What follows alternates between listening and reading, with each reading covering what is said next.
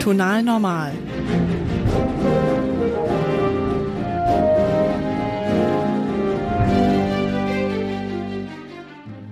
Vielleicht kennt ihr das. Ihr sitzt mit Freunden oder der erweiterten Familie zusammen, habt einen netten Abend und unterhaltet euch. Mit dabei der oder die eine, die für ihr Thema brennt und euch begeistert von ihrer Arbeit erzählt. Mindestens die Hälfte versteht man nicht, aber du lässt dich anstecken von der Begeisterung, bist am Ende des Abends auch der Meinung, dass die Erforschung des Tastendrucks von historischen Orgeln eines der wichtigsten Themen der heutigen Zeit ist. Ich bin Almut Buchholz und ich treffe hier in jeder Folge eine Person aus der Musikszene, um mich mit ihr über ihr Instrument und über Musik zu unterhalten. Wie ticken sie? Wie sind sie zu ihrem Instrument gekommen? Und was fasziniert sie an der Musik, mit der sie sich tagtäglich umgeben? Über diese Folge bin ich gleich doppelt froh. Omikron hat mir nach der letzten Folge gehörig den Redaktionsplan zerschossen und ich musste sehr kurzfristig umdisponieren.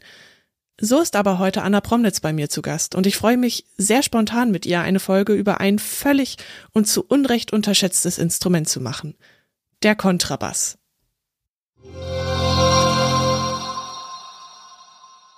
Hi Anna. Hallo. Ich habe mal ein paar Fragen für dich vorbereitet zum Einstieg, damit wir dich ein bisschen besser kennenlernen können. Ähm, welche drei Eigenschaften beschreiben dich am besten? Äh, da wäre auf jeden Fall die Eigenschaft klein, denn ich bin nur 1,60 Meter groß. Mm, immer für einen Scherz oder generell für eine Unterhaltung zu haben, also sehr redselig. Und ja, eigentlich auch sehr fröhlich, würde ich sagen. Vielleicht beschreibt mich das eigentlich am besten. Trinkst du lieber Kaffee oder lieber Tee? Oh, das ist eine schwierige Frage. Mm, also ich trinke beides sehr gern. Ich trinke mehr Tee als Kaffee. Und es ist halt wirklich zu unterschiedlichen Gelegenheiten. Was steht ganz links in deinem Notenregal? Ich muss dazu sagen, ich habe gar nicht so ein dediziertes, äh, nur für Noten angelegtes Regal. Also in meinen Regalen stehen vor allem Bücher und dann gibt es da so ein paar Ordner, wo ich alle meine Noten relativ unübersichtlich hineingestopft habe. Deswegen kann ich auch alternativ ja auch irgendwie, was steht ganz links in deinem Bücherregal? Ich konnte mich tatsächlich nicht entscheiden am Anfang und dachte dann, hm, Notenbücher. Ganz links. Äh, auf welcher Etage denn? Äh, ähm, such dir eine aus.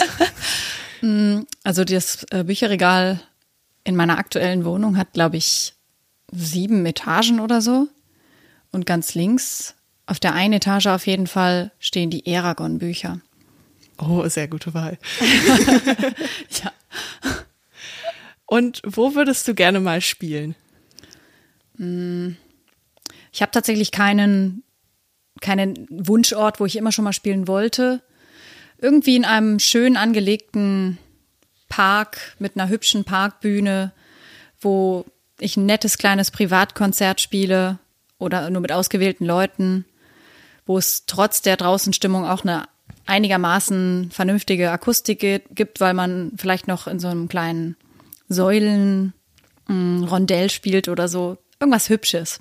Das, glaube ich, würde ich gerne mal machen. Das klingt mega schön. Wir müssen, glaube ich, noch mal ein bisschen beim Urschleim anfangen, weil Kontrabass äh, ist ja jetzt nicht gerade ein Instrument, was man, ja, ich glaube, was viele so richtig auf dem Schirm haben. Also es ist irgendwie immer da, aber irgendwie auch immer unbekannt oder so. Ähm, was ist ein Kontrabass überhaupt? Also ein Kontrabass ist in erster Linie natürlich ein Instrument. Und das ist ein Instrument aus Holz. Ähm, und das ist ein sehr großes Instrument. Ähm, wer sich schon mal mit äh, der Geigenfamilie beschäftigt hat, dem kommt der Kontrabass daher auch bekannt vor, weil ähm, ein Kontrabass aussieht wie eine Geige, nur ist er eben viel, viel größer. Und man kann darauf halt verschiedene Sachen machen. Manche kennen den Kontrabass eher aus dem Jazzbereich, oder aus dem Rockabilly-Bereich. Und natürlich darf ein Kontrabass auch in einem Klassen klassischen Orchester nicht fehlen. Aber in erster Linie ist es ja ein Streichinstrument. Ähm, wie, wie spielt man den? Also wie, was macht man mit der rechten Hand, was macht man mit der linken Hand? Wie hält man den? Wie, wie, wie schafft man es, dass der nicht umfällt? Also da gibt es äh, schon mal verschiedene Möglichkeiten. Man kann den Kontrabass sowohl im Stehen als auch im Sitzen spielen. Das entscheidet sich so immer ein bisschen nach Beweglichkeit oder nach Größe des jeweiligen Spielers oder der Spielerin. Ähm, genau, die rechte Hand, die kann entweder den Bogen halten wenn man jetzt eben eine Richtung spielt, in der man mit, auch mit Bogen streicht. Ähm, oder aber natürlich auch zupfen. Also das geht sowohl im klassischen als auch in anderen Richtungen, dass man halt mit der Hand zupft. Was ist zupfen? Zupfen bedeutet, dass man ähm, mit der Hand halt an einer Seite zieht und dadurch einen Ton erzeugt. Ähm, ja, das macht die rechte Hand. Die linke Hand ähm, macht in allen Richtungen eigentlich relativ das Gleiche, es sei denn, man, man slappt noch irgendwie und haut mit der Hand noch auf, die, auf das Griffbrett drauf. Aber im Normalfall greift man eigentlich mit der linken Hand die Töne, die man erzeugen möchte, wenn man nicht nur die leeren Seiten spielt, ohne zu drücken. Das ist so die Hauptfunktion der linken Hand. Also die macht quasi das Kilometergeld. Das Kilometergeld. äh, welchen Umfang hat eigentlich so ein, so ein Bass? Also wie hoch kannst du spielen, wie tief kannst du spielen? Wo hältst du dich normalerweise auf? Ja, das ähm, hängt natürlich total davon ab, was ich, was ich spiele. Also wenn ich äh, im Orchester die Orchesterliteratur spiele, dann hält man sich meistens eher relativ tief auf. Da kommt auch hinzu, dass man da meistens noch auf einem fünfseitigen Instrument spielt und nicht nur auf einem vierseitigen. Und ähm, wenn man solistisch spielt, das funktioniert auch, jetzt also im klassischen, allgemein klassischen Bereich, dann ist man natürlich auch gerne mal etwas höher unterwegs. Ich, ich würde das jetzt nicht in irgendeine Oktave eingliedern wollen, aber man, man spielt halt bis in den Schnee. Im Schnee spielen bedeutet, dass man halt da greift, wo man vorher gestrichen hat. Das ist also schon ziemlich hoch, wenn man sich mit, der, mit dem Aufbau von so einem Instrument auskennt, ähm, gibt es eine Stelle, an der man halt streicht mit dem Bogen. Und auf dem Bogen ist, damit er gut streichen kann, sogenanntes Kolophonium drauf, so eine Art Baumharz. Und ähm, wenn man so hoch, also mit der linken Hand greift, wo man auch vorher gestrichen hat, dann ist man schon ziemlich hoch. Und im Prinzip gibt es da eigentlich nur noch sogenannte Flageoletttöne. Die sind so quietschende ganz hohe äh, Töne, die dadurch erzeugt werden, dass man auf einem Knotenpunkt, wo viele Schwingungen übereinander liegen, nur den Finger quasi drauflegt. Also man muss gar nicht drücken. Das ist ein Finger, wo man nur berühren muss und dann erzeugt man diese sehr, sehr hohen Töne. Und ja, das möchte ich jetzt, glaube ich, eher nicht äh, im Notensystem festhalten müssen, weil das teilweise halt wirklich enorm hoch ist. Da braucht man viele, viele Hilfslinien, auch sogar, wenn wir im Violinschlüssel spielen. Wie lange hat es denn gebraucht, bis du diese, äh, diese Töne spielen konntest? Weil das ja eigentlich abseits von dem ist, was man normalerweise im, im Kammermusikbereich oder im, im Orchesterbereich braucht. Ja, also ich habe vorher Cello gespielt, ähm, auch relativ lange und äh, bin dann mit 15 auf Kontrabass umgestiegen. Und ich war relativ ähm, verzaubert davon und habe ziemlich viel geübt und ziemlich viel gespielt. Also ich würde sagen, nach so zwei, drei Jahren ähm, konnte ich dann eigentlich so weit ähm, oben relativ normal spielen, also relativ normal, weil also für die Flageolette an sich braucht man jetzt nicht besonders viel Kraft, aber generell, um weiter oben spielen zu können, muss man ziemlich geübt und ähm, eigentlich auch relativ kraftvoll sein, weil man halt in der oberen Lage, wenn man da Töne runterdrückt, es ist einfach sau anstrengend. Für jemanden, der das noch nie gemacht hat, der drückt da einmal und sagt, was? Super anstrengend. Ich meine, ich lerne auch ein bisschen Kontrabass und bei mir ist es schon in der normalen, also in der ersten oder in der halben oder in der zweiten Lage so, dass ich mir denke, ich krieg's nicht weiter runter. Also vieles steht und fällt natürlich äh, auch mit Hornhaut. Je mehr Hornhaut du hast, desto weniger tut es an der Stelle direkt, wo du drückst. Weniger weh natürlich. Und vieles ist auch über Armgewicht. Also das muss man auch erstmal lernen, dass man seine Arme auch in gewisser Weise wirklich fallen lassen kann, das hilft aber natürlich auch viel mehr auf der rechten Seite als auf der linken Seite, weil je weiter oben du greifst, desto weniger kannst du eigentlich deinen Arm dabei fallen lassen, weil indem du den Arm streckst, um oben ranzukommen, und ich bin ja, wie gesagt, nur 1,60 Meter groß, ich muss meinen Arm schon sehr strecken, um oben ranzukommen. Da ist nicht mehr viel mit Arm ablegen und mit Gewicht spielen. Also da braucht man auch gewissermaßen Kraft. Welche anderen Möglichkeiten hast du denn noch, den äh, Klang zu beeinflussen? Also du hattest gerade eben schon gesagt, man kann mit der rechten Hand entweder streichen mit dem Bogen oder man kann pitzen, also die, die Seite so anreißen mit dem Finger im Prinzip. Man kann natürlich mit der linken Hand drücken, aber wie kannst du den Klang selbst formen, also weicher spielen und härter spielen und, und die Qualität des Tons auch beeinflussen?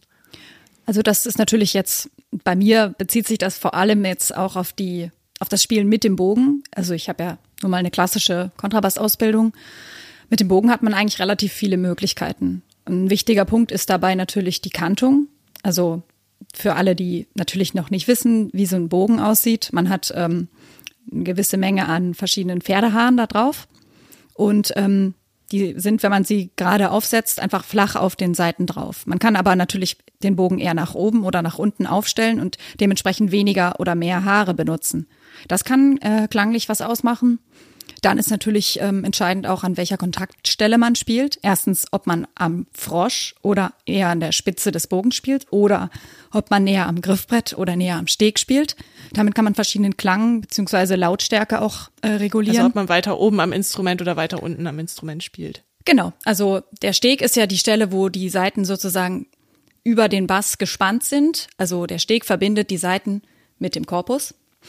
Und an der Stelle, ähm, wenn man relativ nah dann rangeht, also wenn man sehr nah rangeht, dann kommt eher so ein Sul Ponticello, das heißt äh, am Steg spielen. So ein musikalischer Fachbegriff. Da kommt dann bisschen kratzige, schräge Geistertöne raus, wenn man dann sehr doll drückt. So weit muss man da natürlich nicht immer rangehen. Das ist natürlich auch ein Effekt. Aber wenn man quasi nicht ganz dran ist, aber relativ nah, so dass man wirklich laut und klangvoll spielen kann, ist das eigentlich so die, die beste Möglichkeit, um wirklich laut zu spielen auf dem Kontrabass. Ansonsten kann man natürlich auch mit Links was machen, indem man ähm, Vibrato einsetzt oder also mit ähm, der Hand so ein bisschen hin und her wackelt sozusagen, damit es so leichte Änderungen in der Tonhöhe gibt. Genau, also ein Sänger, der dann das kannst du natürlich auf dem Streichinstrument auch sehr gut machen, dass man eben das mit dem Finger dann reguliert. Ich bin kein Sänger, das klang jetzt vielleicht für alle Sänger extrem beleidigend, äh, das Vibrato zu nennen. ähm, es sollte nur verdeutlichen, wie ein Vibrato klingen kann.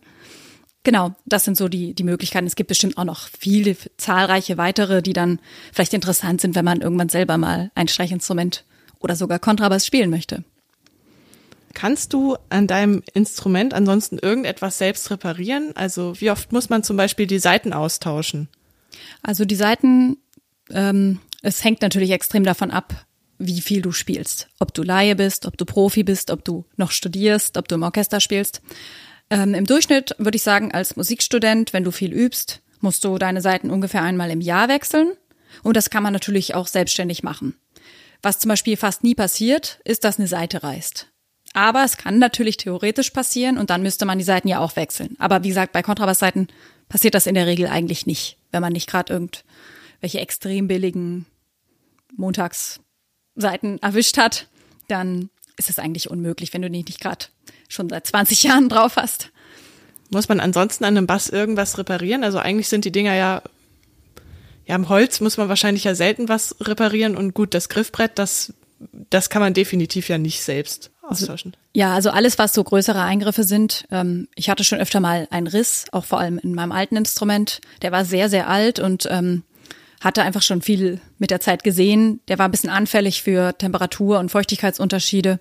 Also wenn man ähm, oder auch von kalt auf warm ist ein großes Dilemma für manche Instrumente. Da kriegt man schnell mal Risse. Und so ein Riss kann ich natürlich nicht selber wieder zuleimen. Wenn es richtig schlimm kommt, ähm, muss man auch ein Instrument mal aufmachen. Das heißt, Boden oder Decke ab. Das kann ich natürlich auch nicht selber. Was so kleine Eingriffe sind, ist, dass man die Stimme stellt. Aber das können die wenigsten selber. Dafür braucht man so einen speziellen Haken. Ich kann das auch selber nicht, den man dann halt reinhält durch das F-Loch. Und durch das F-Loch kann man dann die Stimme rücken. Also den Stimmstock. Genau. Also, also im, im Kontrabass ist ein, ein im Prinzip so ein kleiner Holzbalken, der hält den, den Boden und die Decke auseinander und den kann man so ein bisschen verschieben. Genau, aber im Prinzip, ähm, also man kann den verschieben und der muss auch verschiebbar sein. Wenn er zu fest drin sitzt, dass er nicht mehr verschiebbar ist, dann ist zu viel Spannung auf der Decke. Der muss so locker drinstehen, dass er nicht umfällt, aber trotzdem beweglich ist. Wenn die Seiten drauf sind, kann er auch eigentlich nicht umfallen.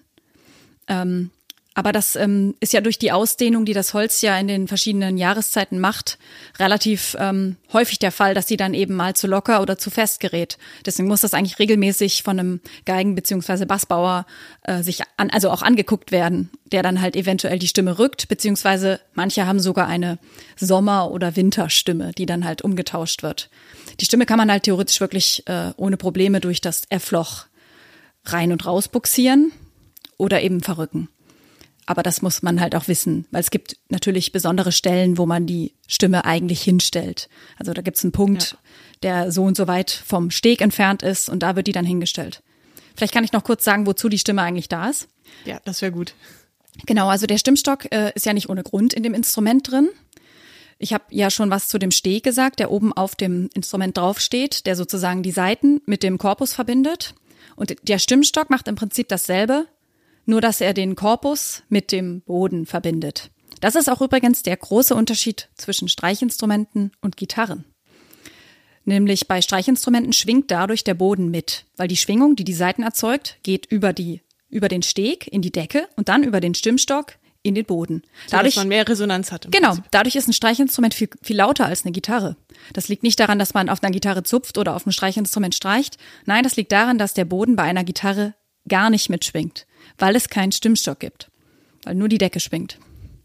Du sagtest ja, dass man die Stimme teilweise selbst verschieben kann oder eben zum Bassbauer muss. Wie viele Bassbauer gibt es denn überhaupt in Deutschland und ist die Dichte eigentlich so, dass man immer einen findet, der das kann?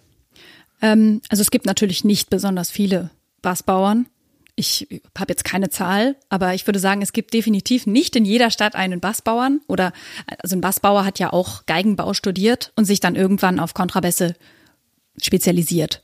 Und äh, da gibt es natürlich ein paar größere Namen, die es über Deutschland verteilt an manchen Stellen gibt. Und ähm, meistens geht man in normalen Städten dann dennoch zu einem Geigenbauer, der dann natürlich auch die Stimme von einem Kontrabass verrücken kann. Das ist für ihn ja auch nur eine sehr große Geige. Gibt es denn einen Bassbauer, von dem du super gerne mal ein Instrument spielen würdest? Sowas wie bei den Geigen zum Beispiel eine Stradivari ist oder eine Guarneri? Ja, also ganz so tolle Größen haben wir dann leider in unserem Bereich nicht. Ähm, ist vielleicht auch ganz gut so. Ich will ja gar nicht wissen, was sowas dann kosten würde.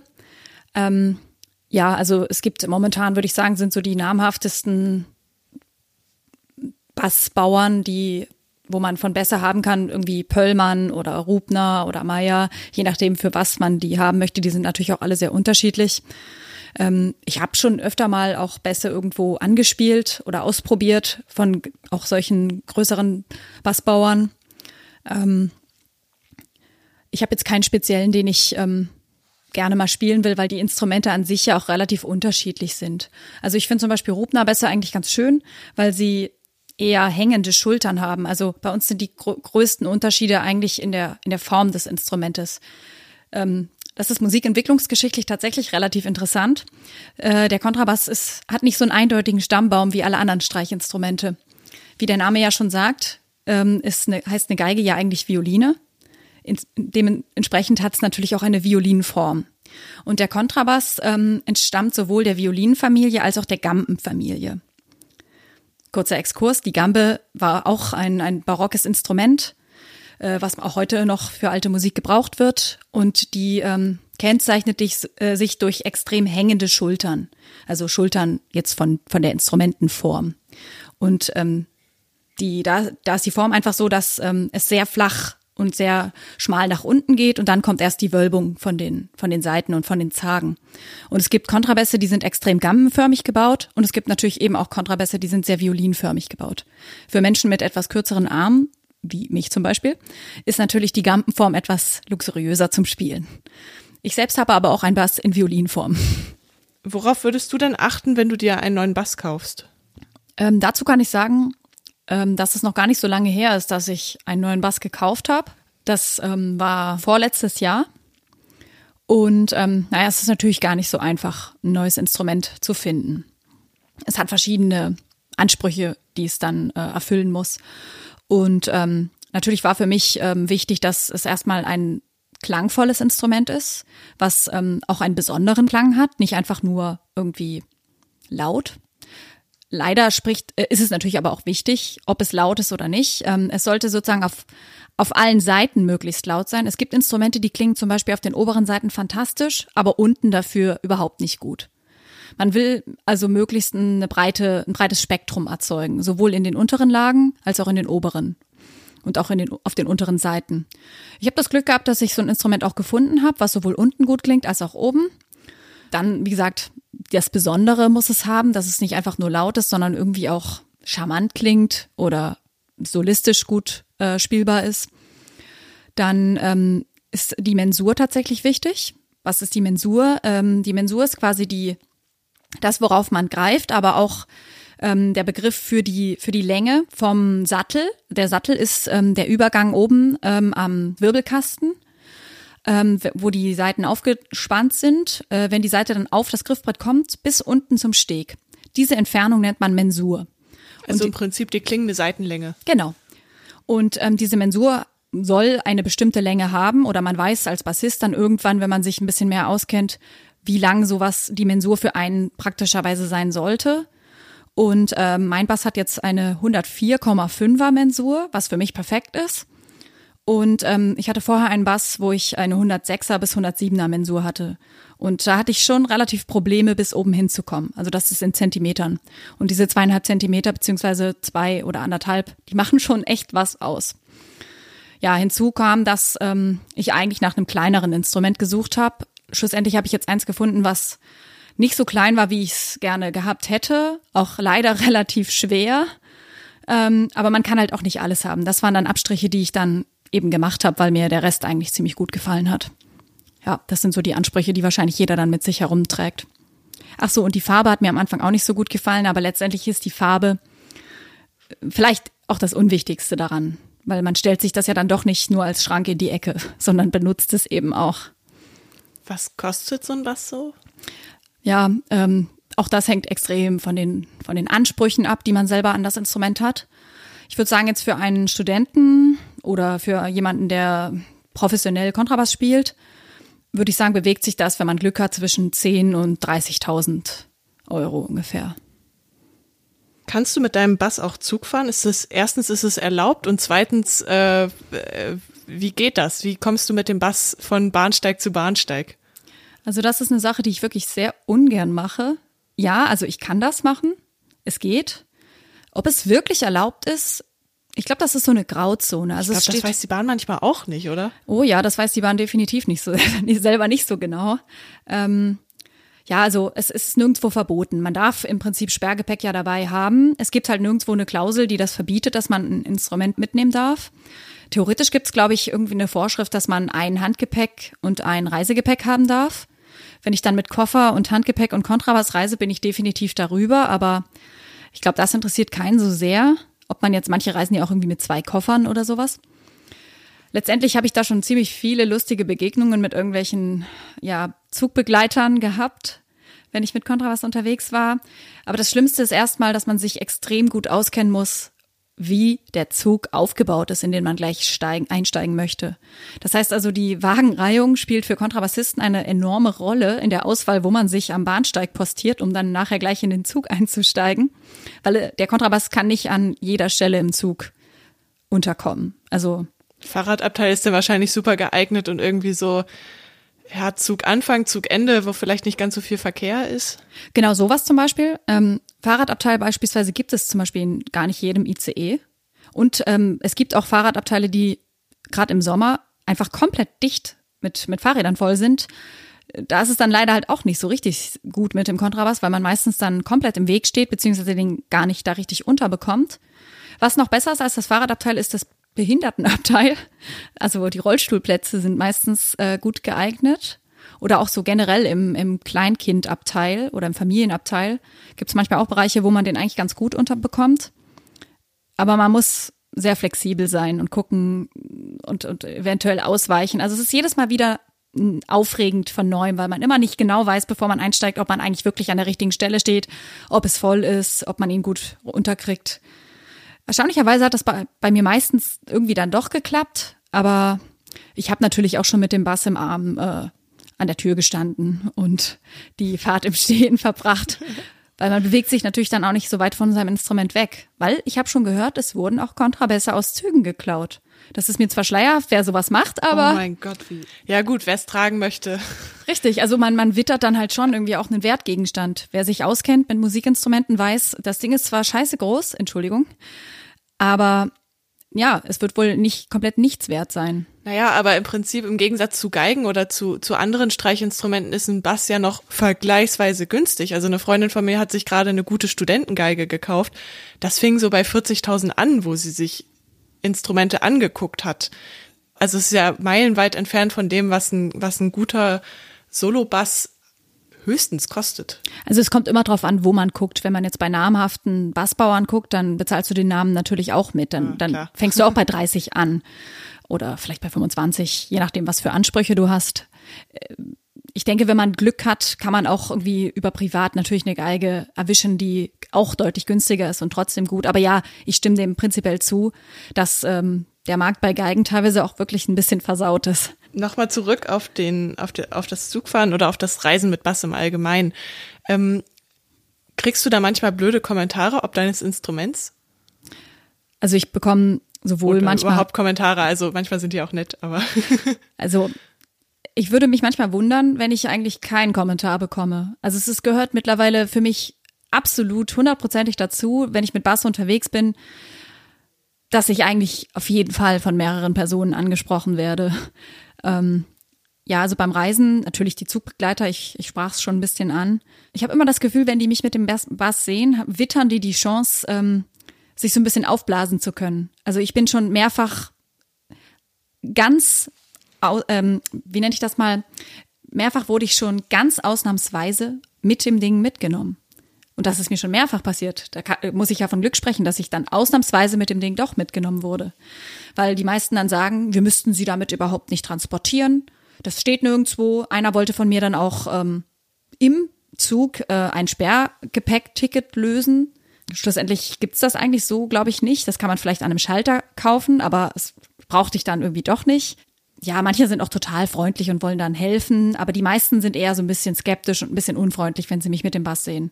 Ich wurde einmal äh, dafür hart kritisiert, dass mein Kontrabass im Abstell, also im Gepäckabstellbereich von einem Rollstuhlplatz stand. Nur muss man dazu sagen, auf der anderen Seite war kein Rollstuhl. Da waren Leute, die saßen einfach im Rollstuhlabteil. Die haben keinen Ärger bekommen. Aber ich, weil mein Bass in dem Rollstuhl Gepäckplatz stand. Das fand ich auch ziemlich unfair. Aber naja, ansonsten hört man natürlich immer Kommentare. Also die meisten ergehen sich in Vermutungen darin, was das sein könnte, was ich da mit mir rumtrage. Und ähm, ja, es gibt dann auch Mütter, die dann so ganz laut zu ihren Kindern in meiner Anwesenheit sagen, dann frag doch mal das Mädchen, was das ist. Meistens erspare ich dann die Frage, sondern antworte direkt, wenn ich dann so eine indirekt gestellte Frage bekomme. Ähm, wunderschön fand ich einmal auch die Aussage von einer sehr äh, erklärwütigen Mutter an ihre Tochter, die dann ihrem Kind erklärt hat, dass es sich dabei um ein Cembalo handelt. was? Ja, vermutlich meinte sie Cello und hat Cembalo gesagt. Ich habe sie dann mal in dem Glauben gelassen, dass es sich um ein Cembalo handelt, was ich da herumtrage. Das war eigentlich Oh, das wunderbar. Schönste. Ist das ein Cembalo? Ja, das ist ein Cembalo. Ähm, ich habe tatsächlich eine Hörerfrage gekriegt. Manuela fragte, ob alle Kontrabassisten auch automatisch E-Bass spielen könnte. Sie wäre in der Elbphilharmonie gewesen und da hätte das ein Bassist gemacht und sie wollte mal fragen, ob das äh, eigentlich Usus ist. Ähm, also ich glaube, äh, es machen nicht so wirklich viele, weil wenn man einmal Kontrabass äh, spielt, ähm, es kommt darauf an, welche Richtung man spielt. Ich kann dazu sagen, ja, es ist relativ einfach. Von, von Kontrabass zu E-Bass. Ähm, es ist möglich, dass man mit wenigen Handgriffen, wenn man sich da einmal kurz mit befasst, ähm, wahrscheinlich da auch irgendwas drauf spielen kann. Klar, es gibt ein paar Unterschiede. Der E-Bass ist halt eben, den hältst du quasi dann wie ein Kontrabass quer. Du müsstest den Bass also sozusagen einmal quer legen. Und ähm, es gibt Bünde. Aber wenn man einmal Kontrabass spielen kann, ist es natürlich leichter, E-Bass zu spielen. Also es ist im Prinzip wie wenn du jetzt äh, von einem manuellen Auto zu einem automatischen Auto wechselst. Du musst dich einmal kurz damit vertraut machen, wie so ein Automatikding funktioniert und dann kannst du das fahren. So ungefähr würde ich sagen, ist der Unterschied von Kontrabass zu E-Bass. Andersrum ist es etwas schwieriger, auch wie beim Auto. Wenn du mal nicht in Sachen Musik unterwegs bist, was treibt dich dann um? Ähm, ja, also ich äh, versuche regelmäßig und viel Sport zu machen. Ja, ich gehe auch super gerne irgendwie kulturell mal aus, aber auch unmusikalisch äh, betrachtet, äh, Theater oder Kino oder ich gehe auch einkaufen. Also jetzt eher Lebensmittel. ähm, shoppen gehe ich nicht so gerne. Ansonsten, ja, was mache ich viel? Ähm, mit Corona ist ja gar nicht so viel möglich. Man muss sich erstmal an das Leben von davor erinnern. Ich fahre gerne in den Urlaub, ich gehe gerne in den Freizeitpark, ich gehe mir gerne Bücher kaufen, ähm, ich gehe gern spazieren, ähm, ich gehe auch gerne mal in eine Bar oder in ein Restaurant oder ja, so verschiedenstes. Also ich bin wahrscheinlich gar nicht nur in der Musikschiene anzutreffen, vor allem auch nicht nur in der klassischen. Also das ist jetzt zwar auch musikumtriebig, aber ich gehe auch super gerne auf Rock- und Metal-Konzerte oder fahre auf Rock- und Metal-Festivals. Insofern, das ist zwar auch musikalisch, aber in anderer Art und Weise als das, was ich studiert habe.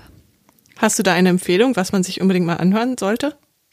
Im Rock- und Metal-Bereich? Zum Beispiel? Ähm, das sind jetzt wirklich nur meine persönlichen Vorlieben, die sich auch gar nicht auf meinen klassischen Geist irgendwie begründen. Ich persönlich höre gerne Heavy Metal und ähm, Melodic Death Metal mh, mm, oder Power Metal. Ich würde mich jetzt nicht so weit ergehen, dass ich jetzt irgendwelche Bandnamen sage. Die Leute, die dafür sich interessieren, die haben jetzt wahrscheinlich eigene, eigene Bands, die sie gerne hören. Ähm, das variiert auch gerne mal von Lieblingsband zu Lieblingsband, aber ja, im Moment finde ich zum Beispiel Avatar total toll. Das ist eine super Band. Aber ja, ich wollte ja eigentlich gar keine Bandnamen nennen. Warum sind in einem Orchester eigentlich immer deutlich weniger besser als alle anderen Streichinstrumente? Also Geigen hat man gerne mal 30, 40, keine Ahnung. Und dann sitzen da acht Bässe. Das ist ja deutlich weniger. Also warum? Ja, also tatsächlich ähm, hat das Ganze eigentlich eine Ordnung. Also das ist nicht zufällig so. Ähm, also gehen wir mal von den acht Kontrabässen aus, dann sitzen da zehn Celli, zwölf Bratschen, 14 zweite und 16 erste Geigen. Also tatsächlich sind es immer zwei mehr von hoch nach tief sozusagen. Ich denke, dass das ähm, irgendjemand mal sich physikalisch und klanglich überlegt hat, dass das, also ich würde jetzt sagen, der, ein Kontrabass ist nicht unbedingt lauter als eine Geige, aber die Tiefe kommt halt besser durch und trägt halt viel besser. Dadurch ähm, wäre das Verhältnis von 16 Kontrabässen auf 16 erste Geigen wahrscheinlich wirklich ein bisschen zu massiv. Ich denke, dass es dadurch eben entsteht, dass man eben von tief nach hoch immer zwei mehr werden lässt. Was macht denn eine gute Kontrabassgruppe im Orchester aus? Also ich würde sagen, erstmal, das betrifft vermutlich erstmal jede Gruppe in den Streichern. Man sollte flexibel man soll also erstmal flexibel äh, sein. Man muss äh, gut aufeinander hören können. Man muss ähm, sich auch mal zurücknehmen können. Egal an welcher Position man in der, innerhalb der Gruppe sitzt, außer man ist jetzt vielleicht der Solobassist. Gerade wenn man der nicht ist oder die, ähm, dann sollte man ähm, kommunikativ sein. Es sollte ein möglichst homogener Klang sein.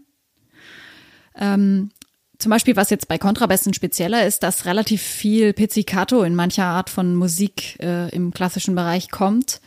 Und so ein Pizzicato soll ja auch nicht klingen wie Badam, wie wenn ein Schlagzeuger oder ein Bassist zusammen aus dem Fenster fallen. Hahaha. Ha, ha. ähm, ja, Insiderwitz. Ähm, man versucht, dieses Gruppenpizzicato möglichst gemeinsam zu spielen, was manchmal gar nicht so einfach ist, weil man einem gemeinsamen Impuls folgen muss. Der Stimmführer gibt natürlich dann das, den Startimpuls und alle anderen müssen sozusagen mit. Und da muss man sehr gut als Gruppe funktionieren, weil dieser Impuls gerne mal unabhängig vom Dirigenten ist, weil wenn der Dirigent vorne die Eins schlägt, muss man im Prinzip schon vorher gepitzt haben. Je nach Raum kommt der Klang nämlich sehr viel später vorne an. Das macht zum Beispiel eine Gruppe aus, dass man das weiß und dass man trotzdem pünktlich ist, dass man nicht hinterherhinkt. Immer. Kommt daher so ein bisschen das Klischee, dass Bassisten immer zu spät sind? Ja, natürlich kommt das eigentlich vor allem daher, weil der Klang einfach später vorne ankommt, weil man relativ weit hinten sitzt und es ist eben auch tief. Genau, das heißt, man muss wissen, dass man gefühlt am eigenen Ohr immer ein kleines bisschen vorher spielen muss. Aber es ist auch nicht in jedem Raum so. In Kirchen zum Beispiel ist es extrem. Da muss man so unmusikalisch früher manchmal spielen, dass das selber gar kein großer Genuss ist, aber so oft passiert das auch nicht. Und wichtig ist, wenn man zum Beispiel mit dem, mit Schlagzeug zusammenspielt, also mit Schlagwerk. Gerne sind solche Pizzicato-Stellen äh, zusammen mit der Pauke. Und da sollte es dann eben wirklich nicht Badam klingen, sondern nur Damm. ähm, als Aufgabe im Orchester habt ihr ja vor allen Dingen wahrscheinlich die Celli nach unten zu doppeln. Gibt es da irgendwie historischen Unterschied, also ob man jetzt eine frühe Sinfonie hat oder eine spätere Sinfonie, also beispielsweise Haydn gegen Mahler oder noch später Stravinsky oder so. Ja, also bei, Mal, bei Mahler hat man eigentlich schon komplett separate Kontrabassstimmen. Also da wird im Prinzip an den wenigsten Stellen äh, oder gar nicht im Prinzip das Cello nur gedoppelt, sondern man ist komplett äh, eigenständig.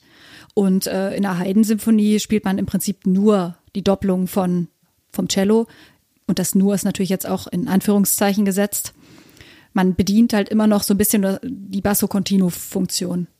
Und dadurch ist das halt ein, ein Bassbereich. Und da spielen halt Cello und, und Bass das Gleiche. Gibt es eigentlich auch bei Bessen sowas wie Solokonzerte, die auch mal zu hören sind? Selbstverständlich. ähm, Wenn es das nicht gäbe, dann wäre das ein, ein relativ ödes und langweiliges und trauriges Studium, wenn man nur Orchesterliteratur spielen würde. Ähm, tatsächlich äh, gibt es sogar wenn man dann einmal innerhalb der Branche ist, äh, sogar gar nicht so wenig äh, Solowerke für Kontrabass, aber das ist natürlich dem normalen Nicht-Kontrabassisten nicht so geläufig, weil die Sachen teilweise viel unbekannter sind als irgendein wichtiges Violinkonzert oder Klavierkonzert. Natürlich gibt's äh, in der modernen oder moderneren Musik oder in der neuen Musik viel mehr für Kontrabass, als es historisch gab. Hast du da mal ein paar Beispiele? Was sollte man sich da unbedingt mal angehört haben? ja, ähm, was musste man, also was ist wichtig und was muss man angehört haben, das ist ja für mich natürlich auch nicht unbedingt dasselbe. Also wir haben so ein paar Standardkonzerte, die jeder Bassist drauf und runter spielt und kennen muss. Ähm, als Normalhörer würde ich das jetzt nicht unbedingt empfehlen, weil das jetzt auch nicht die allerschönsten Konzerte sind. Ähm, aber sie sind wichtig. Also ähm, wir haben sozusagen einen, einen Herrn, das ist Herr Wanhall. Ich weiß nicht, ob äh, jeder schon von ihm gehört hat, wahrscheinlich nicht. Das ist ein Komponist äh, aus der Klassik. Ähm, der hat ein schönes äh, Konzert äh, für Kontrabass geschrieben. Dann gibt es noch den Herrn von Dittersdorf. Karl Ditters von Dittersdorf, auch ein sehr schöner Name. Kennt man eigentlich auch nur, wenn man Kontrabassist ist. Ähm, auch er hat ein klassisches Konzert geschrieben, was für die Kontrabässe extrem wichtig ist. Ähm, aber auch ähm, jetzt auch nicht das hervorstechendste, hochklassischste, musikalisch anspruchsvollste Stück, was man je gehört hat. Ähm, wenn man wirklich etwas richtig Schönes hören will, dann sollte man eher in die Romantik äh, der klassischen Literatur für Kontrabass schauen. Da gibt es zum Beispiel extrem viele Werke von Giovanni Bottesini. Das ist auch mit der namhafteste und eigentlich der wichtigste Komponist äh, für Kontrabass, weil mit ihm sich die ganze Kontrabass-Literatur ähm, gewandelt hat. Er ist zum Beispiel derjenige, der die sogenannte Solostimmung eigentlich eingeführt hat. Also Solostimmung heißt, dass der ganze Bass einen Ganzton höher gestimmt wird als normalerweise. Genau. Und dafür hat man dann auch zum Beispiel spezielle Seiten. Normale Seiten kann man ja nicht noch einen Ton höher stimmen, weil da müsste man wirklich Angst haben, dass einem die Seite dann um die Ohren fliegt, weil zu viel Druck auf dem Instrument wäre. Ja. Ich würde gerne mit dir noch über das, das Thema Orchesterstellen sprechen. Und zwar ich fand es ein bisschen lustig. Ich habe gestern Abend mit meinem Freund irgendwie die Fragen nochmal irgendwie kurz durchgegangen und er meinte, hä, wie man eine Orchesterstelle kriegt. Man kauft sich das Buch und spielt die, aber ich meinte gar nicht die. Ach, lustig. Äh, nee, ich habe das so, also ich, ich verstehe die Frage so, dass ähm, es natürlich um die um den Job im ja Orchester genau geht. richtig so habe ich es mir auch gedacht aber er war dann so hey ja klar äh, Orchesterstelle ist das was man irgendwie vorspielt wenn man irgendwie aber nee ich wollte mit dir tatsächlich noch mal über über das Thema Anstellung sprechen es hat jetzt durch Corona ja auch irgendwie noch mal eine neue Bewandtnis gekriegt weil plötzlich viele Freiberufliche äh, sich zusätzlich irgendwie auf Orchesterstellen bewerben und äh, eben mittlerweile ja äh, auch ein paar Jahr Gänge an Kontrabassabschlüssen, wenn man so will, brach liegen. Also es einfach keine Möglichkeit gibt, viel weniger Stellen ausgeschrieben waren etc. Und du bist ja auch letztes Jahr im Juni fertig geworden. Was hat sich aus deiner Sicht eigentlich in der Zeit geändert? Also ähm, nach meinem Abschluss war es jetzt nicht großartig anders als vor meinem Abschluss. Ähm, also ich habe meinen Abschluss ja wirklich mitten in Corona gemacht und ich habe ja auch schon vor meinem Abschluss angefangen, äh, Probespiele zu machen. Das ähm, macht man ja nicht erst mit Schlag, Schlag, jetzt bin ich bereit, jetzt habe ich meinen Abschluss in der Tasche, jetzt äh, fange ich an mit Probespielen. Es war nur so, dass einfach fast nichts ausgeschrieben war. Und äh, das war natürlich, als ich dann den Abschluss in der Tasche hatte, auch noch so. Dass im Prinzip wird man, ähm, man, man wird fertig, man hat im Prinzip nicht mehr diese Sicherung, ich bin Studentin an der Musikhochschule, sondern man ist erstmal, ja, danach freiberuflich oder wie auch immer. Und ähm, man fühlt sich sehr unsicher, weil man einfach ähm, nicht so richtig äh, eine Chance hat, jetzt plötzlich äh, diesen, ich nenne es jetzt mal, diese, diesen Probespielmarathon zu machen, den man so von allen anderen, als man angefangen hat zu studieren, wusste man, irgendwann komme ich dann auch mal in genau diesen Moment, wo ich dann ein Probespiel nach dem anderen mache, bis es dann einmal klappt. Ich weiß gar nicht, ähm, so viele Probespiele sind einfach gar nicht ausgeschrieben, beziehungsweise so viele Probespiele äh, kann man gar nicht machen, weil man, ja, manche Stellen kommen für einen nicht in Frage, wenn das falsche Stück ausgeschrieben ist oder wenn man gar nicht eingeladen wird oder, oder, oder. Das heißt also, man, man kommt nicht in diese Situation, einen Marathon machen zu können. Man hat dann mal ein Probespiel und da kommen alle. Und das ist äh, sehr hart. Also seitdem ist ähm, insofern viel passiert, weil ich für mich entschieden habe, ähm, mich abzusichern und ähm, habe deswegen angefangen, Musikvermittlung zu studieren. Einfach damit ich ein, ein zweites Standbein habe. Nach wie vor ist natürlich mein großer Traum, äh, Kontrabass im Orchester zu spielen, aber mir ist auch bewusst, dass das unter Umständen trotzdem am Ende nicht klappt, weil einfach extrem viele diesen Wunsch haben und äh, es extrem wenig Stellen gibt. Gab es für dich so einen bestimmten Moment, an dem du festgestellt hast, ich, ich will jetzt Berufsmusikerin werden, ich will das jetzt probieren oder machen? Ja, doch. Also so ein ganz bisschen schleichend war es natürlich auch. Also ich muss dazu sagen, äh, mein, mein Vater ist auch Berufsmusiker. Ähm, er spielt Cello und ich habe auch lange Zeit Cello gespielt. Also ich habe mit fünf angefangen und bin erst mit 15 auf Kontrabass umgestiegen. Und ähm, für mich war mit dem Cello hundertprozentig klar, dass ich niemals Berufsmusikerin werde. Also ich war gar nicht gut genug und auch das Interesse war auch überhaupt nicht da. Ich muss gestehen, ich konnte damals trotz meines Musikervaters Bach von Mozart nicht unterscheiden. Und es war mir auch ehrlich gesagt egal, wie das klingt. Es war halt so eine Suppe, so eine klassische Musiksuppe, die mir nicht gut geschmeckt hat. Ähm, ja, und dann ähm, bin ich über kleine Umwege dann zum Kontrabass gekommen. Im Prinzip wollte ich eigentlich mit Cello aufhören. Und ähm, mein Vater hat mir vorgeschlagen, Kontrabass zu spielen. Und ich habe mir gedacht, naja, ich hasse Cello und gleichzeitig liebe ich es irgendwo auch vom Klang her damit ich wirklich aufhören kann, mache ich so eine Art Abgewöhntherapie und fange mit Kontrabass an. Weil das ist der hässliche große Bruder. Damit ähm, bin ich dann vom Cello weg und ähm, ja, kann dann mit Kontrabass aufhören. Das war eigentlich damals mein Plan mit 15. Im Nachhinein muss ich da auch drüber lachen, weil es hat ungefähr einen Monat gebraucht, bis man mich fast mit Gewalt von dem Kontrabass hätte wegzerren müssen, damit ich aufhöre zu üben. ja, und dann ähm, hat es noch ein paar Jahre gedauert, ähm, bis ich verstanden habe, dass ich darauf was kann ich, ich glaube, das, das ist eigentlich das Einschneidendste, bis man merkt, dass man darauf etwas kann, dass man eben nicht einfach nur irgendwas darauf macht, so wie ich vorher auf dem Cello. Da war für mich die Gewohnheitshaltung, ja, ich, ich spiele Cello, aber mir war bewusst, dass das jetzt nicht besonders ist, was ich darauf mache, beziehungsweise so kam es mir vor. Und irgendwann habe ich beim Kontrabass so ein, es hat einfach irgendwann geklickt in meinem Kopf und ich wusste, dass es eigentlich sogar ganz gut ist, was ich da eigentlich mache. Ich habe mich immer gewundert, warum die, die Leute so naja, doch relativ angetan waren von, wenn ich irgendwo gespielt habe oder so und danach dann zu einem kam, Mensch, das klingt so toll und bis man wirklich selber sich eingesteht, okay, vielleicht kann ich das wirklich gut. Also Spaß hat's mir ja gemacht und irgendwann habe ich eben auch gemerkt, ja, das, ich kann das eigentlich auch. Und dann war für mich die Frage eigentlich gar nicht mehr zu klären. Das war dann irgendwann so ein, warum sollte man nicht das tun, was man gerne macht und auch gut kann? Und dann war plötzlich die Entscheidung da und ähm, ja, dann bekam ich auch plötzlich, als ich mich bewarb, dann auch meinen ersten Studienplatz und dann war die Sache eigentlich geritzt. Ich glaube, wir müssen noch mal kurz darüber sprechen, wie ein Bewerbungsverfahren für eine Orchesteranstellung funktioniert, weil das ja auch ein bisschen anders funktioniert als bei einer normalen Anstellung für, für, für einen ja, normalen, ja, ich sag jetzt mal einen normalen Job im Betrieb, wenn man so will. Ja, ähm, also die Bewerbung erstmal, die ist gar nicht, gar nicht so anders. Also man man schreibt ein Bewerbungsmotivationsschreiben, man schreibt einen Lebenslauf und schickt es hin. Genau, also so war es auf jeden Fall früher. Mittlerweile haben wir ähm, viele Stellen, die über eine Plattform laufen.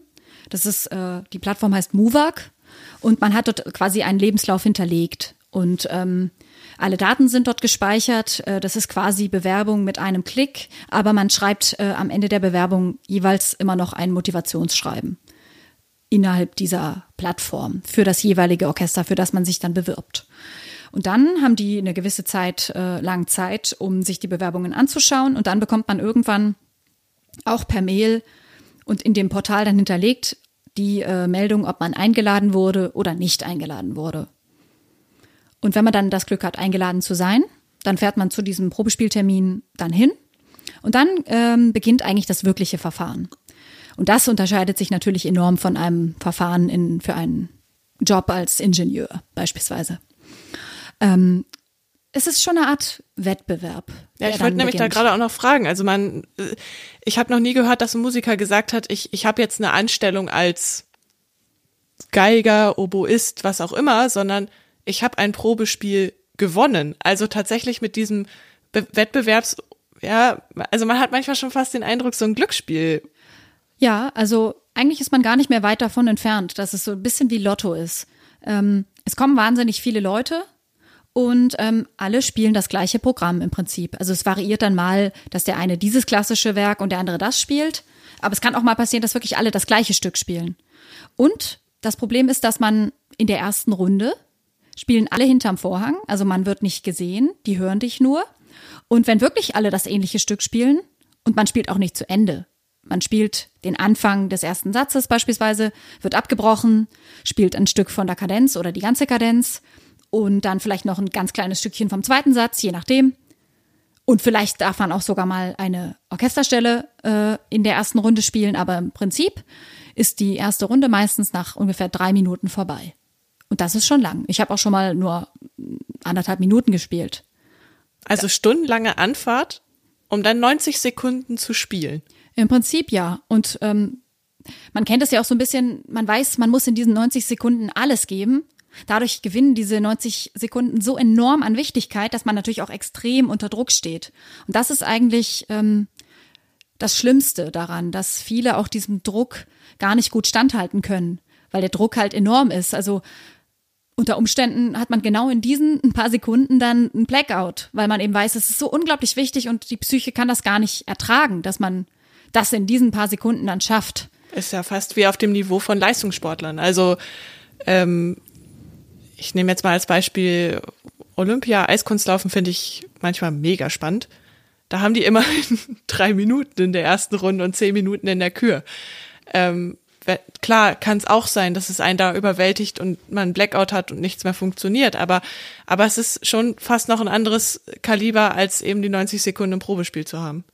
Genau, also und selbst wenn es dann eben sogar mehr als 90 Sekunden sein sollten. Lass es drei Minuten sein. Genau. Aber es ist halt immer noch wenig, auch im Vergleich zur Länge des, des Gesamtwerks. Richtig, also tatsächlich bereit, bereitet man jetzt für die erste Runde sowieso, also ersten und zweiten Satz äh, zwar vor, das sind jetzt auch keine ewigen langen Sätze. Also wenn man den ersten Satz komplett spielen würde, würde man vielleicht fünf Minuten spielen und dann noch, äh, keine Ahnung, äh, anderthalb Minuten Kadenz und dann gibt's noch drei, vier Minuten zweiten Satz. Aber ja, im Verhältnis zu dem Ganzen, was man eigentlich vorbereitet, ähm, ist es sehr, sehr kurz. Schlimm ist auch, dass man halt es ist halt kein Konzert in dem Moment, sondern es ist wirklich wie, wie eine kurze Abfrage. Du spielst mit einem völlig unbekannten Pianisten zusammen, kommst dort rein, man nickt sich kurz zu und dann kommt auch schon das Vorspiel. Meistens natürlich auch nicht in dem Tempo, in dem man selber spielen würde. Gerne viel zu schnell. Dann ist man ja auch schneller fertig. Und ähm, dann muss man erstmal selber in diesen zwei Takten viel zu schnell im Vorspiel sich so weit runterkriegen, dass man dann im eigenen Tempo anfängt. Als ich das erste Mal ein Probespiel gemacht habe, habe ich in dem Tempo mitgespielt und äh, kam natürlich auch nicht wirklich gut hinterher. Aber das muss man erstmal lernen. Also man wird besser, je mehr Probespiele man gemacht hat.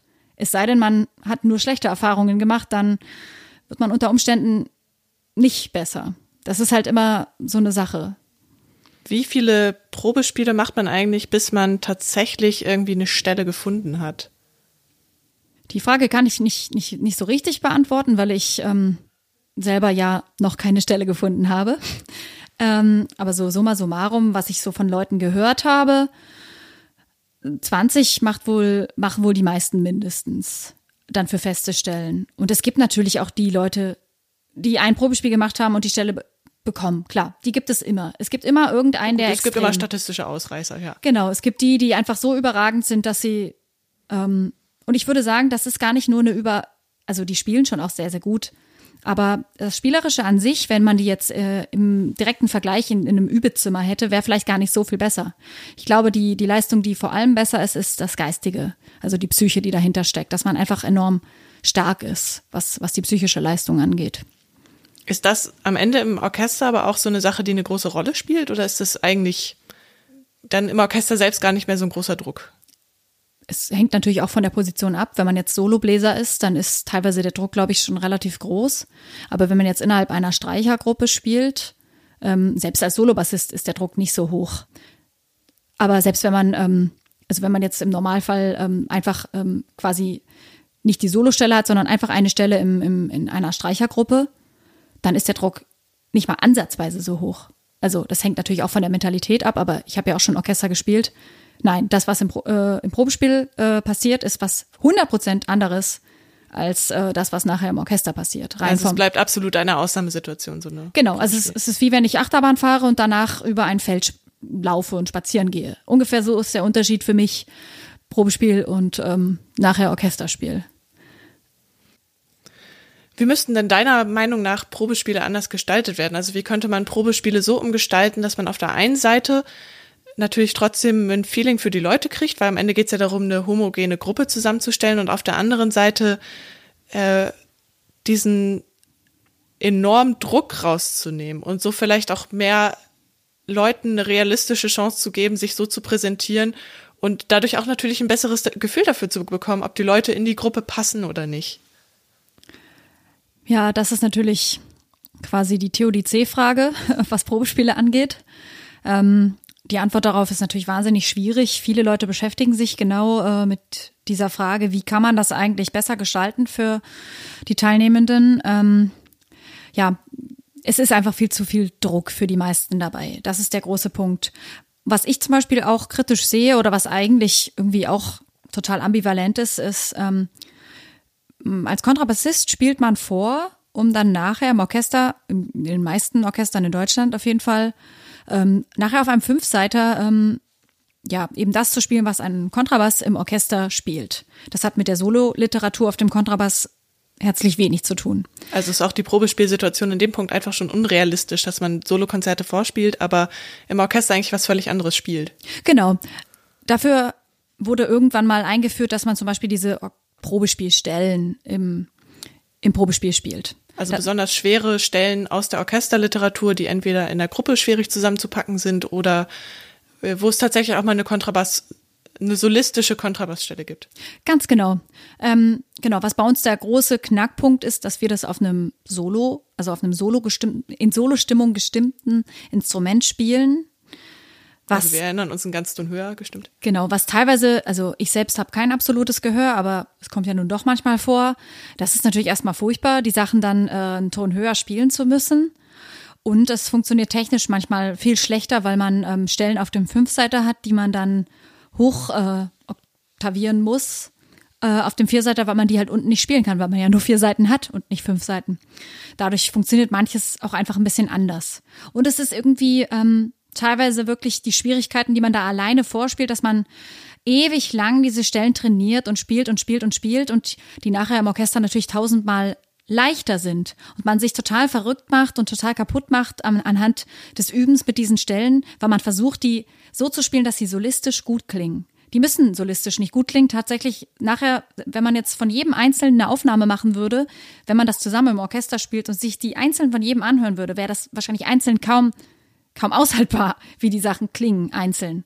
Aber das Zusammenklangerlebnis ist halt gut. Und man, man, man bereitet die Stellen sozusagen so vor, dass man sie nachher so im Orchester gar nicht spielen kann.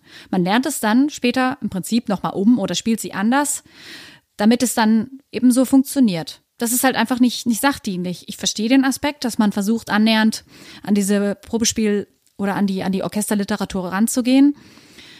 Was zum Beispiel irgendwie sinnvoller wäre, schwierig umzusetzen, ich weiß, dass man sozusagen in kleineren Besetzungen die Leute direkt auf Nieren und Herz überprüft, indem man sie kriegen was aufs Pult gelegt und dann spielt man einfach in einer Besetzung, kammermusikalisch oder kleine Orchesterbesetzung mit. Und dann erleben die dich quasi direkt neben sich als Kollege oder Kollegin und können sagen, hey, das, das lief gut, musikalisch, konnte umsetzen. Entweder kann man sowas dann schon vorher vorbereiten oder man spielt sogar spontan vom Blatt, obwohl das natürlich dann auch schon wieder auch ein bisschen brutal ist. Also wäre wahrscheinlich fair, wenn man es schon auch vorbereiten könnte. Sowas wäre irgendwie vielleicht einfacher. Aber natürlich, du kannst nicht 30 äh, Leute hintereinander äh, dann da mitspielen lassen. Die andere Frage, okay, warum eigentlich nicht? Ähm, vielleicht gibt es da irgendwann mal so einen Mittelweg, dass man weiß ich nicht, dann Orchesterstellen mit anderen zusammen vielleicht testen kann, dass da auch ein Dirigent vorne steht, dass man darauf reagieren kann, weil manche Stellen werden so und, und so gespielt. Also dann würde vielleicht auch gleich das, das Tempo stimmen, wie sie es haben wollen und die Artikulation, weil oftmals bietet man dann eine gearbeitete Probespielstelle an, die so in dem Orchester niemals gespielt werden würde, weil viel zu schnell, viel zu laut, viel zu langsam. Und dann könnte man gleich sehen, ist derjenige überhaupt ähm, passend, weil kann er überhaupt von dem, was er sich eintrainiert hat, abweichen weil wir wollen das jetzt aber ganz anders haben. Und oft funktioniert das in der Situation gar nicht. Und dann ist die Frage, muss es jetzt diese schwere Probespielstelle sein oder testen wir die, sage ich jetzt mal, Flexibilität dieses, dieses Spielers oder dieser Spielerin nicht einfach an, an etwas leichterer Literatur, aber im Kontext, dass da eben wirklich vorne ein Dirigent steht, der kurz mit dir arbeitet und sieht, was du kannst und was du nicht kannst. Du hast ja vorhin schon gesagt, dass du um dir ein zweites Standbein aufzubauen, jetzt Musikvermittlung studiert, äh, studierst in Detmold. Ähm, was für eine Rolle spielt deiner Meinung nach oder was für eine Rolle wird deiner Meinung nach Musikvermittlung in Zukunft spielen? Weil, also aktuell ist ja die Situation, dass häufig oder viele Kulturetats deutlich zusammengestrichen werden, auch Orchesteretats. Es haben sich in den letzten 30 Jahren, glaube ich, 30 Prozent der Orchester aufgelöst, wenn ich das äh, richtig recherchiert habe, ähm, was ja enorm viel ist. Das heißt, der Markt wird da an, an dem Punkt auch kleiner. Ähm, aber inwiefern glaubst du, dass wir heutzutage klassische Musik überhaupt noch richtig verstehen oder das wertschätzen können, was in der, auf der Bühne oder passiert oder was ein Orchester schafft?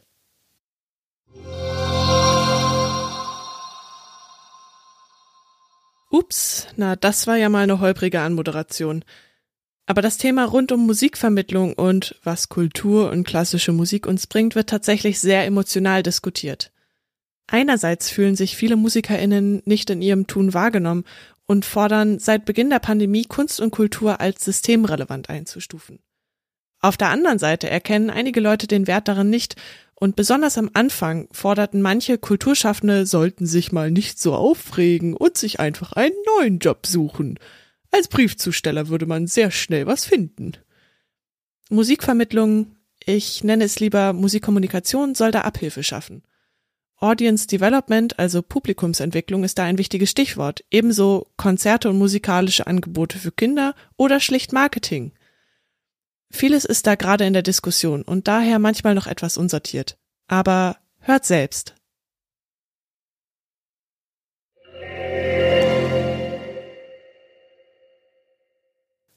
Das ist eine natürlich eine total weitreichende äh, Frage oder auch ein großes Thema.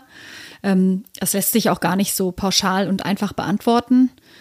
Ich persönlich ähm, glaube, dass ähm, natürlich erstmal vieles ähm, in den bestehenden Formen geändert werden muss. Also viele Orchester machen das mittlerweile ja schon, dass sie ähm, Education-Abteilungen haben oder Formate spielen, die sich nicht nur an das ähm, ja, bestehende Publikum richten, was sowieso seine Abonnementkarten hat und zu jedem Konzert kommt, wo man dann äh, irgendwelche klassischen Werke spielt, äh, damit man den Zuhörer nicht verschreckt. Jetzt alles äh, etwas übertrieben.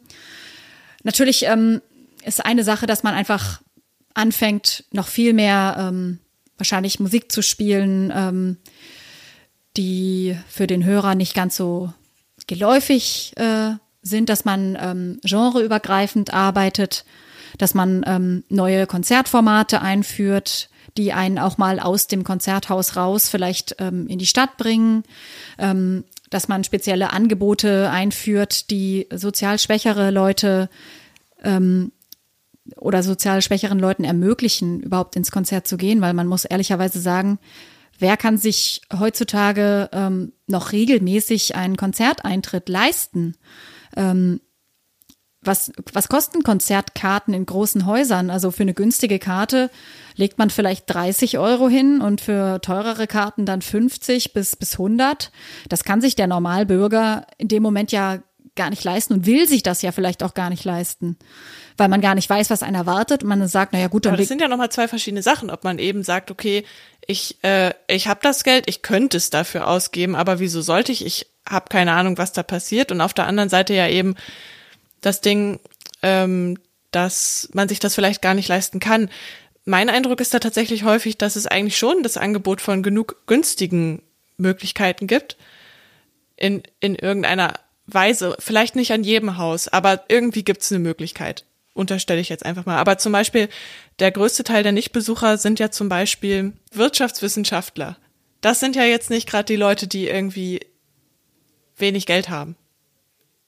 Hm, das stimmt. Ähm, bei denen ist es sicherlich ähm, keine rein finanzielle Entscheidung, ähm, dass man da jetzt nicht hingeht. Ich glaube, das spielt einfach, ja, deswegen sind es wahrscheinlich auch so viele von denen einfach überhaupt keine Rolle in deren Leben. Klassische Musik ist so ein Begriff, den kennt man aus, aus Büchern, hat man schon mal gehört. Ja, klassische Musik, das existiert. Hatte ich schon mal im Schulunterricht irgendwie was von gehört. Genau, aber mehr tangiert es das persönliche Leben wahrscheinlich nicht. Also man, man weiß, es gibt da so ein Konzerthaus in der Stadt, in der ich lebe. Und in diesem Konzerthaus äh, spielt sowas, was man Orchester nennt. Und vielleicht sind da auch noch andere Sachen. Und das war es dann auch schon. Jetzt auch wieder natürlich böse, überspitzt. Ähm, an der Stelle wird natürlich die Musikvermittlung enorm wichtig, dass man versucht, an genau diese Personen heranzutreten, dass man das so in deren Alltag integrieren muss, die, sage ich jetzt mal pauschal, die Werbung für das, dass man da Interesse ähm, herauskitzelt, dass man es so schmackhaft servieren muss, dass diese Leute sich denken, ach ja, das ist ähm, für mich keine Frage des Geldes. Äh, das interessiert mich einfach so sehr, dass ich da hingehe. Ich, ich habe darüber natürlich vorher nicht nachgedacht. Ich kann jetzt pauschal natürlich keinen keinen Plan hier aufbreiten, dass ich weiß, okay, ich mache dieses Projekt und ich werde diesen Flyer drucken und ähm, diesen Promofilm drehen und diese Rede äh, vorbereiten, damit ich dann ähm, Vorträge in den Wirtschaftstreffpunkten oder auf Arbeitsstellen oder sonst wo halte, damit die Leute dann kommen. Aber im Prinzip geht es wahrscheinlich in genau solche Richtungen, dass man die Leute wieder viel persönlicher packen muss. Und das funktioniert nicht, indem man einfach nur irgendwo ein Plakat in die Bahn druckt und sagt, hier, Ermäßigung für alle äh, im Wirtschaftssektor äh, arbeitenden Menschen. Also. Ja, vor allen Dingen, es wäre ja auch total kontrainduktiv in dem Punkt, als das, als das halt häufig gar nicht der einschneidende Punkt an der Stelle ist. Ja. Nee. Also, wie gesagt, es gibt definitiv Leute, die können sich so eine Konzertkarte nicht leisten und da sollte man auf jeden Fall eine Lösung finden. Aber ich, mein Eindruck ist zumindest irgendwie, dass, äh, dass das häufig gar nicht der Punkt ist. Ja, aber ich glaube zum Beispiel, diese Leute, ähm, die kommen nicht, weil sie das boykottieren. Äh, also die kommen nicht, nicht, weil sie das boykottieren, sondern ähm, sie wissen einfach nicht, dass es das gibt. Und ich denke, dass die meisten die von denen dann kommen würden oder durch Zufall mal irgendwo mit hingegangen sind, weil ihr Kind in der Schule ein, ein, ein Musikprojekt hatte und äh, Eltern gehen mit hin, haben sich noch nie vorher dafür interessiert und finden es dann plötzlich total toll, dass sie dann merken würden, das ist ja doch was für mich, weil ich glaube, per se und pauschal haben die wenigsten Menschen erstmal von sich aus was dagegen man kommt halt nicht, weil man das nicht in seinem normalen Leben so drin hat. Man hat von Haus aus sind die Eltern wahrscheinlich auch schon nicht ins Konzert gegangen. Und deswegen geht man nicht ins Konzert, weil einem das niemand nahegebracht hat. Und es, niemand hat es für dich sozusagen oder dir vermittelt, dass es das gibt. Und da wird natürlich die Musikvermittlung aktiv oder sollte aktiv werden. Gibt es da so ein bestimmtes Gefühl, was du den Leuten gerne vermitteln würdest? Na, ich würde denen gerne diese Begeisterung, die ich natürlich für diese Art von Musik oder für diese, für dieses Leben oder für diese Möglichkeiten äh, Musik ist ja auch viel mit Gefühl verbunden oder einfach mit, mit, mit Abschalten vom, vom restlichen Leben. Das würde ich denen gerne mitgeben, dass, dass man diese Möglichkeit hat, dass man mal etwas anderes erleben kann als das, was man tagtäglich erlebt. Oder eben, selbst wenn die sich zu Hause mal eine CD einlegen würden und solche Musik hören, ist das ja immer noch nicht das gleiche, wie wenn man das eben live mal pur erlebt. Man sieht und hört es eben gleichzeitig. Und äh, diese Begeisterung und diese Liebe dazu würde ich einfach super gerne weitergeben. In welcher Art auch immer. Wir haben am Ende immer so einen kleinen Serviceteil für Leute, die jetzt gesagt haben, hey krass, ich habe noch nie in, heute Kontrabass gehört. Ähm, was sollte ich mir denn unbedingt mal anhören? Was sind so deine Top drei Stücke, die du den Leuten gerne empfehlen würdest? ähm, also ich finde persönlich ähm, eines der, der schönsten und eindrucksvollsten Stücke für Kontrabass ist ähm, von Giovanni Bottesini alla Mendelssohn. Einfach ein wunderbares Stück, sowohl mit äh, kammermusikalischer Begleitung als auch äh, einfach nur mit Klavier. Dann ähm, von einem eher unbekannteren Komponisten viele kennen ihn wahrscheinlich trotzdem, Nino Rota. Der hat auch ein Divertimento Concertante für Kontrabass äh, geschrieben. Total geniales Stück. Äh, mit vier Sätzen, eher moderner. Und das ist total spannend. Das ist, hat teilweise Aspekte der Filmmusik und ist total fetzig, klingt aber auch super und ja, das gibt auch noch mal so einen Einblick. Also auch natürlich mal in etwas Unbekanntes, was man jetzt nicht regelmäßig hört, aber auch in, in was, was so möglich ist und es klingt halt auch super. Ansonsten ähm, Intermezzo und Tarantella von Reinhold Glier. Einfach so hübsche und schöne Stücke, auch original für Kontrabass komponiert, wo man einfach auch mal hören kann, wozu so ein Kontrabass ähm, klanglich und musikalisch auch in der Lage ist. Die drei Stücke würde ich als kleine Empfehlung mit auf den Weg geben.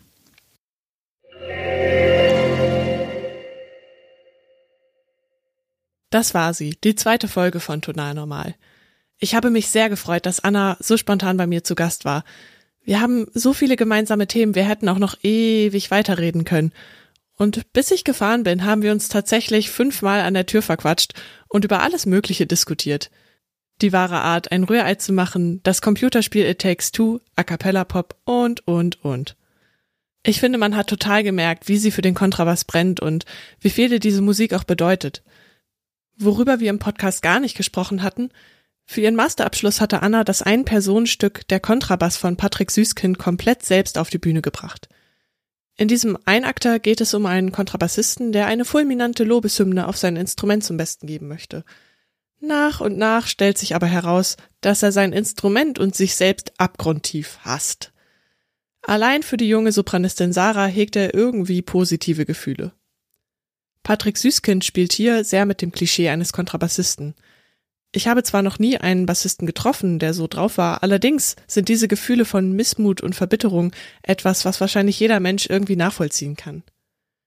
Was ich aber eigentlich sagen wollte, auch so ein Projekt ist Musikvermittlung, denn es bringt in diesem Fall Kontrabassstücke in einen neuen Kontext und verschmilzt es mit einer Geschichte.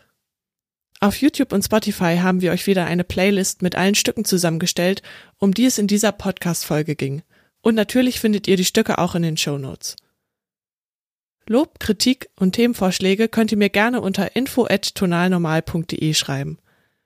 Danke Anna, dass du hier bei mir zu Gast warst. Und ein besonders herzliches Dankeschön auch an deine Familie, bei der wir freundlicherweise aufnehmen durften. Danke auch an Karin Lorenz für das Key Audio Design. Im Nachhinein ist mir aufgefallen, dass wir, als wir über das Reisen mit dem Kontrabass sprachen, nicht aufgelöst haben, was eigentlich ein Cembalo ist. Aber das werdet ihr in der nächsten Folge hören. Vergesst nicht, den Podcast zu abonnieren, um die nächste Folge nicht zu verpassen. Folgt mir auch gerne auf Instagram unter tonal.normal. Ich gebe euch dort Einblicke in die Arbeit mit dem Podcast und auch immer wieder aus meinen zwei Welten Musik und Wirtschaft. Ich freue mich auf euch. Dies ist ein Podcast der Tonalkultur GUG. Er wird gefördert durch den Digital-Innovationsfonds der Evangelischen Kirche in Deutschland.